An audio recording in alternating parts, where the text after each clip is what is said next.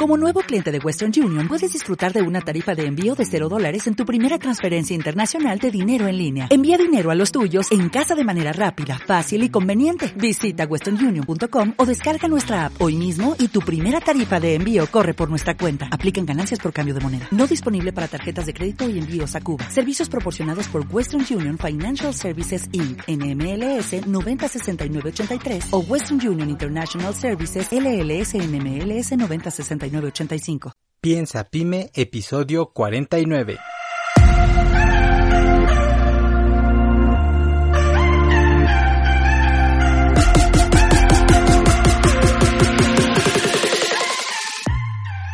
Hola, yo soy Jorge Santiago y te doy nuevamente la bienvenida al podcast Piensa Pyme este es un podcast de negocios para emprendedores donde vamos a hablar de ventas, innovación y marketing y también aquí vas a poder encontrar todas las herramientas y fundamentos necesarios para iniciar tu emprendimiento con el pie derecho y así poder lograr que tu negocio trabaje por ti.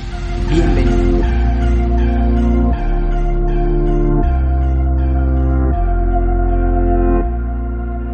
Hola, ¿qué tal muchachos? Les habla Jorge Santiago y les doy una muy calurosa bienvenida a este su podcast de negocios. Estamos en el episodio número 49 el día de hoy y hoy quiero compartirte dos factores principales que debemos de tomar en cuenta para poder diseñar un producto que venda. Es decir, no solamente un producto bonito, sino un producto que realmente se venda. Y este episodio sería la continuación del episodio pasado. Sería, eh, digamos, en esta mini serie que estamos enfocándonos en el producto sería el episodio 2 de 3. Así que si no has escuchado el episodio pasado, que es el episodio número 48, ahí hablamos de cuáles son los tres pilares para crear un producto exitoso. Así que si no lo has escuchado, te recomiendo que le pongas pause y que escuches primero el episodio 48 para que este te quede un poquito más claro todo este asunto que vamos a hablar el día de hoy. Antes de iniciar, quiero invitarte a que me sigas en redes sociales. Estoy como JI Santiago L. JI Santiago L es mi nombre de usuario en Facebook, en Twitter y en Instagram. Y constantemente estoy subiendo muchísima información respecto al tema de emprendimiento. Incluso tengo unas pequeñas cápsulas que eh, grabo de los entrenamientos que yo voy impartiendo. Y también siempre me vas a poder contactar por ahí, enviarme un mensaje directo, cualquier situación, duda, queja, lo que necesites. Me puedes incluso nada más saludar, no hay ningún problema, siempre respondo. Me encantará leer tu mensaje. O también puedes visitarme en jisantiagol,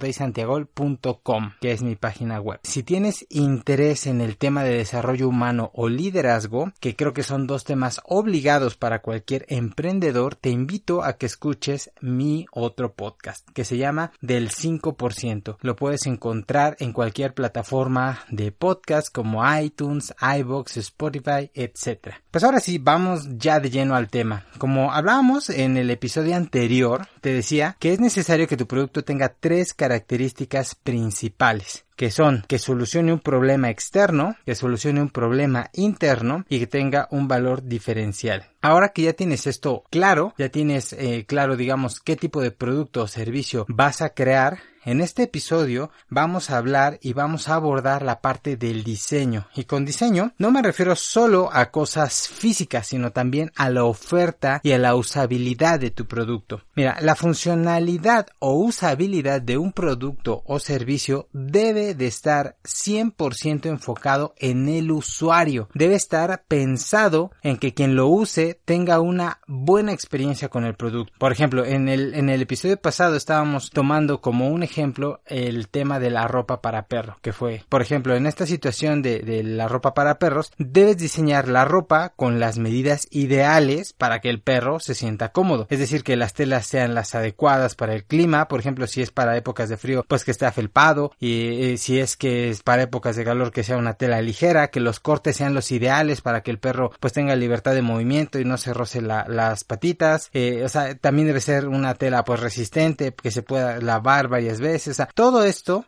bueno, me lo estoy inventando, pero el, punto es que debe de estar pensado en quién lo va a usar. Es decir, es algo que parece pues bastante de lógica, ¿no? Sin embargo, te sorprendería cuántos negocios o cuántos emprendedores diseñan su producto pensando en el comprador y no en el consumidor. Y seguramente te vas a preguntar o te estás preguntando, ¿y cuál es la diferencia, no? O sea, el comprador el consumidor, pues que no es lo mismo. No, no es lo mismo. Existen ocasiones donde el producto va a ser comprado, va a ser usado consumido por la misma persona. Mira, por ejemplo, en el caso de la, de la empresa que yo estoy liderando, es que es una empresa del ramo financiero, eh, el, digamos que el consumidor y el comprador son la misma persona. La misma persona es la que va a, se le hace la prospección, se le ofrece el producto, se le vende y es la persona que lo va a usar y lo va a pagar. Aquí en este caso es lo mismo, tanto comprador como usuario es la misma persona. Sin embargo, regresando al ejemplo de la ropa para perrito, el usuario es el perrito, pero el comprador es el dueño del perro. Y aquí es donde se hace toda la diferencia. Si cometes el error de diseñar todo el producto para que le agrade al comprador y descuidas al consumidor, es decir, que le agrade al dueño del perro, por ejemplo, en cuestión de precio del empaque y demás, pero descuidas al consumidor que es el perrito, puede ser que hagas una venta, pero va a ser muy difícil que crees una relación a largo plazo y que el cliente se convierta en un cliente recurrente. Porque si tú lo enfocas de esa manera, eh, la persona, la dueña del perro, le va a parecer atractivo, se lo va a comprar, se lo va a poner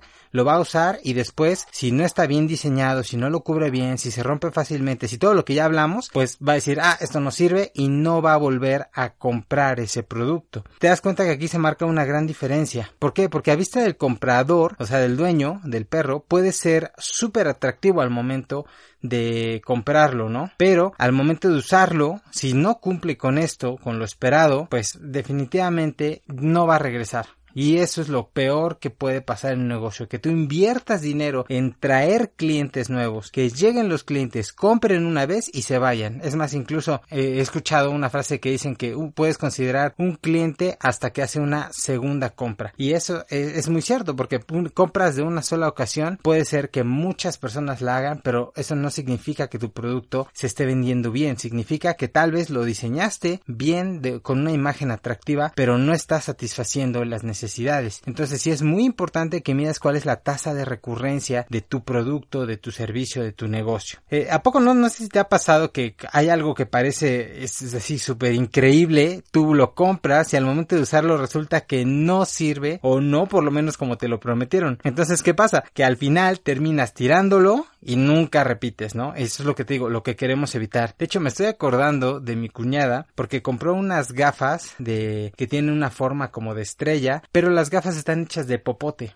Entonces estaba muy curioso porque el popote al final llegaba a la boca, se ponían las gafas y de ahí conectaba al vaso. Entonces estaba como que pues bastante curioso, ¿no? Y pues lo compras pero al momento de usarlo resulta que no sirve, el agua no, no pasa o no está bien diseñado, las gafas se caen, entonces los tira y jamás va a volver a recomprar. Eso es lo que te estoy tratando de comunicar, que sepas que tu producto una vez que sea adquirido por la persona que lo va a usar, se enamore de él a tal punto de que quiera regresar no una, sino dos, tres, cuatro, cinco, diez veces. Eso es nuestro objetivo. Entonces grábate esto en la cabeza. La usabilidad de tu producto se crea siempre centrándote en el consumidor. Te lo repito, la usabilidad del producto de la ropa para perro se crea centrándote en el perro, no en el comprador, no en la persona o en el dueño para el perro. Ahora, lo que sí debes enfocar en el comprador o en el dueño es toda la parte del packaging o del empaque de la presentación, la forma en la cual tú estás presentando tu producto o servicio. Porque mira, este aspecto sí es sumamente importante que se centre en el comprador, en el dueño del perro, porque al final el dueño del perro o el comprador es quien tiene la decisión final de compra. O sea, el perrito, por mucho que le guste usar esa ropa, el, no, el, el, perro no va a decir, oye, cómpramela, ¿no? Sino va a ser el dueño el que va a tomar esa decisión. Regresando o, abordando este ejemplo de la ropa para perro me encantó porque se diferencia muy claramente el usuario del, del comprador. Si el dueño, que es el que tiene el dinero y es quien decide qué es lo que se va a poner el perro, es lo mismo en el caso de las mamás que deciden qué va a comer o qué va a vestir su hijo. Porque aquí es donde entran toda la parte de las herramientas del neuromarketing. Y es que el neuromarketing a veces lo vemos como que es hackear y engañar, hacerle trucos mentales a las personas para que compren más. Y no, el neuromarketing o las neuroventas, digamos que simplemente es presentar el producto de la manera más atractiva posible dependiendo de las necesidades, dependiendo de las percepciones y de los intereses de quien está comprando. Es decir, tú no vas a hacer un empaque o un diseño general para todos, porque no todos somos iguales. Hombres y mujeres no son iguales. Millennials y generación X no son iguales. Entonces tú tienes que diferenciar claramente esto y saber a quién le estás vendiendo. Es decir, en base a las características del comprador, de, de la persona que va a pagar, es decir, del dueño del perro, es donde vas a hacer énfasis y vas a resaltar ciertas características o ciertas cualidades de tu producto. Por ejemplo, en la parte de ropa para perros, y mira, todo esto me lo estoy inventando, ¿eh? No soy experto en ropa para perros, pero más, más que nada es para que te des una idea. Si tienes esta parte para ropa, en la ropa para perro hay diferentes razas, obviamente. Entonces, el empaque o la presentación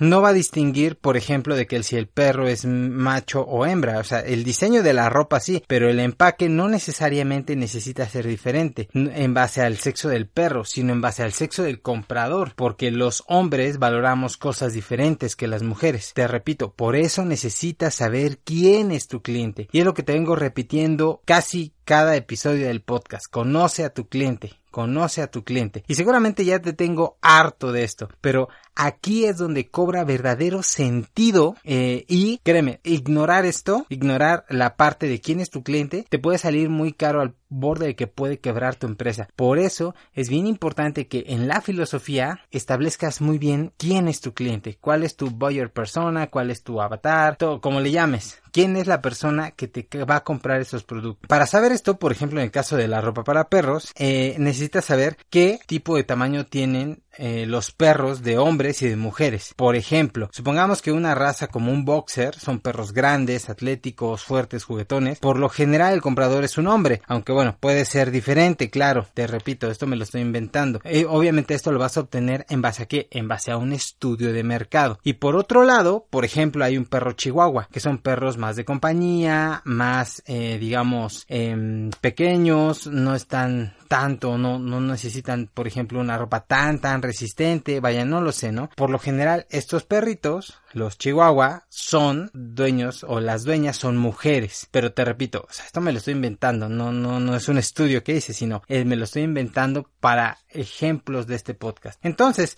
si tú diseñas tu ropa para perro, la talla grande o extra grande, pues necesita un empaque que resalte las características que a un hombre, que estamos suponiendo que es el dueño, le va a llamar la atención. Cosas como que detalles técnicos, la resistencia, la calidad, cosas de este estilo. Y para la ropa pequeña, por ejemplo, que sería la del chihuahua, entonces un empaque que resalte características que valora una mujer, como que, como por ejemplo detalles estéticos, practicidad, lo fácil que es para lavarse, etcétera, ¿no? Entonces, si te das cuenta, lo que estamos enfocándonos no es en el perro, sino en el dueño del perro. El empaque sí tiene que ir muy enfocado al dueño del perro. La, la que importa es la que tiene la decisión de compra. Ahora, espero que con este ejemplo, que creo que sí es muy claro, pues haya quedado bien, bien definido todo esto y que veas las diferencias entre consumidores y compradores y apliques todas estas estrategias para crear una oferta efectiva de tu producto, del diseño de tu producto para aumentar las ventas. Mira, nada de esto por sí solo hace que un producto se venda o no se venda pero digamos que son como pequeños puntos que van sumando y que van aumentando las probabilidades de que tu producto se venda más que el de la competencia. Es decir, si afectan eh, ya estadísticamente la decisión de compra de tus clientes. Ahora, si ya tienes un producto, valdría mucho la pena que hagas un análisis de tu cartera de clientes, porque espero que tengas una cartera de clientes, ¿verdad? Es decir, que sepas cuáles son sus características y cómo podrías mejorar la presentación enfocado en dependiendo del tipo de cliente que tengas. También es súper importante que tengas claro que si tu producto eh, está enfocado a un consumidor final que es el mismo que el comprador, como en el caso te decía de, de un producto financiero, o si es que varían o son diferentes. Por ejemplo, en el caso de los niños son diferentes. El juguete o el producto que tú vayas a sacar tiene que estar enfocado en el niño pero el empaque y la forma en la que se presenta y se vende, el marketing y los comerciales y demás, tiene que ir enfocado en el papá. Así es, eh, digamos, como mm, podemos hacer marcar estas diferencias. Y créeme, son cosas que parece que son insignificantes o que en ocasiones no le damos la importancia que requiere este tema, pero si te tomas el tiempo de hacer estos análisis, te garantizo que tu producto se va a vender mucho mejor. Este tipo de cosas son las que nosotros como emprendedores, como dueños de negocios, necesitamos hacer. Son el tipo de cosas en las cuales debemos enfocarnos en lugar de estar ahí en el negocio, en la caja registradora, abriendo el negocio, barriendo, lo que sea. Cambia el enfoque, dedícate a hacer cosas donde tú eres más productivo, donde realmente tiene, puedes sumar y aportar valor al negocio y vas a ver, dedica un tiempo a hacer estos análisis y vas a ver cómo van a aumentar las ventas, te lo garantizo sí o sí. Pues eso básicamente es todo lo que tenía para ustedes el día de hoy en esta semana y ya vamos para la siguiente semana en el episodio 50 y en el siguiente episodio vamos a hablar de cómo crear ofertas en lugar de solamente crear un buen producto. Porque ya tenemos un producto que atiende necesidades, que tiene un buen diseño y ahora necesitamos saber de qué manera lo vamos a presentar al mercado, es decir, cómo vamos a hacer a detonar esos gatillos emocionales para que la persona tenga esa necesidad de compra. De hecho tengo un par de videos por ahí en Instagram TV al respecto, así que si te interesa y no quieres esperar hasta el próximo episodio del podcast, puedes ir a Instagram TV y ver los videos ahí. Ahí hablo al respecto de esto, pero si no, pues vas a ver, el próximo episodio va a ser la cereza del pastel en este tema del producto y ya con esto cerramos esta miniserie de tres episodios del producto. Entonces, si tienes algún, alguna duda, algún comentario, algo, por favor, mándame un mensaje directo o mándame un correo a hola arroba jorgesantiago mx ¿Sale? O visita jorgesantiago.mx, ¿de acuerdo? Ahí me puedes contactar, me puedes dejar eh, pues tu, tu pregunta, tu consulta y con mucho gusto te la respondo. Así que eso es todo. Me despido de ustedes esperando que tengan un excelente producto, que tengan muchísimas ventas y que este segundo trimestre del año que estamos por iniciar sea el mejor de su negocio.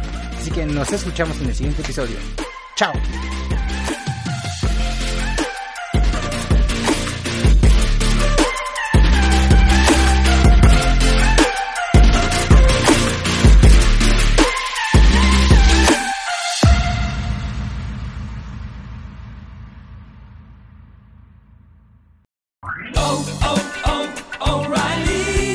¿Necesitas ayuda? En O'Reilly Auto Parts te ayudamos. ¿Necesitas algún consejo? Te aconsejamos. Nuestros profesionales en autopartes están siempre disponibles para ayudarte a encontrar lo que necesites. Excelente servicio al cliente es solo una de las ventajas que ofrece O'Reilly Auto Parts. Los profesionales en autopartes. Oh, oh,